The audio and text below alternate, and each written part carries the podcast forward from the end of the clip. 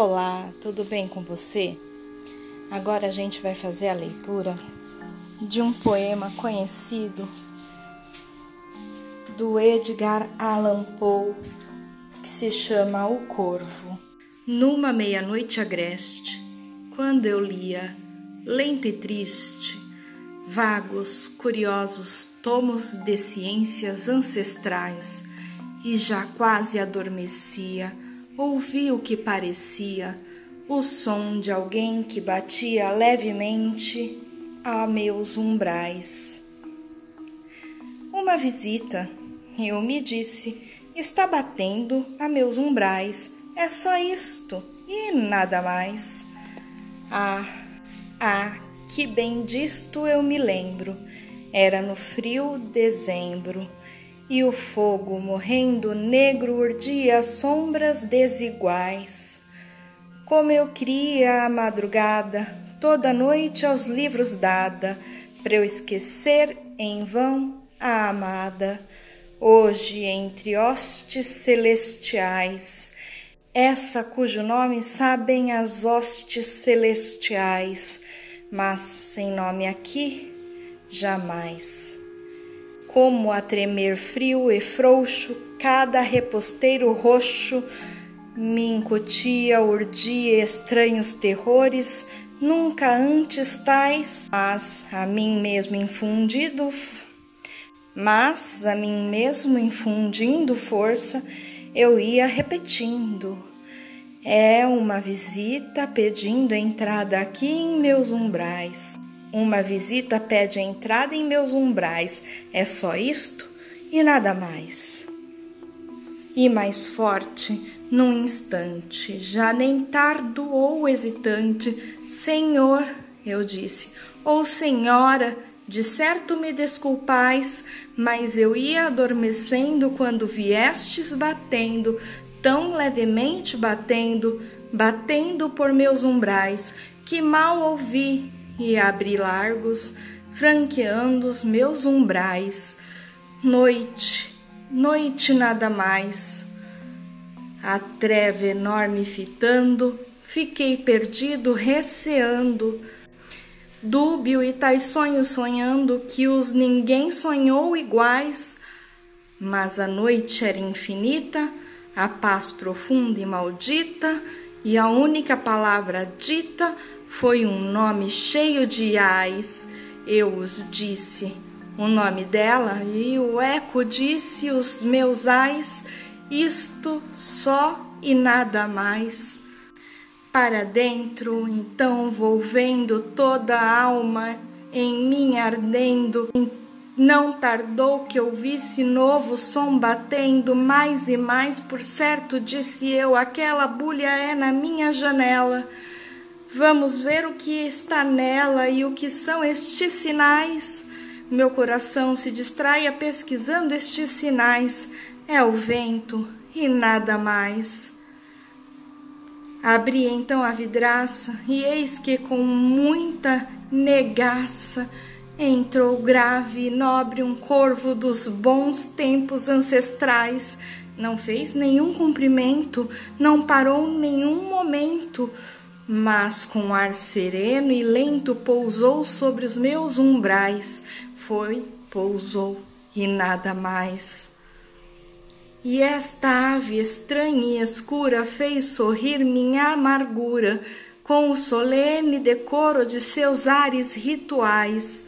Tens o aspecto tosquiado, disse eu, mas de nobre e ousado, ó velho corvo emigrado lá das trevas infernais, diz-me qual teu nome lá nas trevas infernais. Disse o corvo, nunca mais. Pasmei de ouvir este raro pássaro falar tão claro, ainda que pouco sentido tivessem palavras tais mas desse ser concedido que ninguém terá havido, que uma ave tenha tido pousada nos meus umbrais, ave ou bicho sobre o busto, que há por sobre seus umbrais, com o nome nunca mais. Mas o corvo, sobre o busto, nada mais dissera Augusto que essa frase, qual se nela a alma lhe ficasse em ais, nem mais voz nem movimento fez, e eu em meu pensamento perdido murmurei lento, amigos, sonhos mortais todos, todos já se foram, amanhã também te vais disse o corvo. Nunca mais. A alma súbito movida por frase tão bem cabida, por certo, disse eu, são estas suas vozes usuais. Aprendeu-as de algum dono que a desgraça e o abandono seguiram até que o entorno da alma se quebrou em ais. E o bordão de desesperança de seu canto cheio de ais, era este nunca mais. Mas, fazendo ainda a ave escura sorrir a minha amargura, sentei-me defronte dela, do alvo busto e meus umbrais, e, enterrado na cadeira, pensei de muita maneira que queria esta ave agoureira dos maus tempos ancestrais, esta ave negra e agoureira dos maus tempos ancestrais, com aquele nunca mais. Comigo isto discorrendo, mas nem sílaba dizendo, a ave que na minha alma cravava os olhos fatais, isso e mais ia cismando a cabeça reclinando no veludo onde a luz punha vagas sombras desiguais, naquele veludo onde ela, entre as sombras, reclinar-se-á nunca mais. Fez-se então um ar mais denso, como cheio de um incenso que anjos descem, cujo leves passos soam musicais.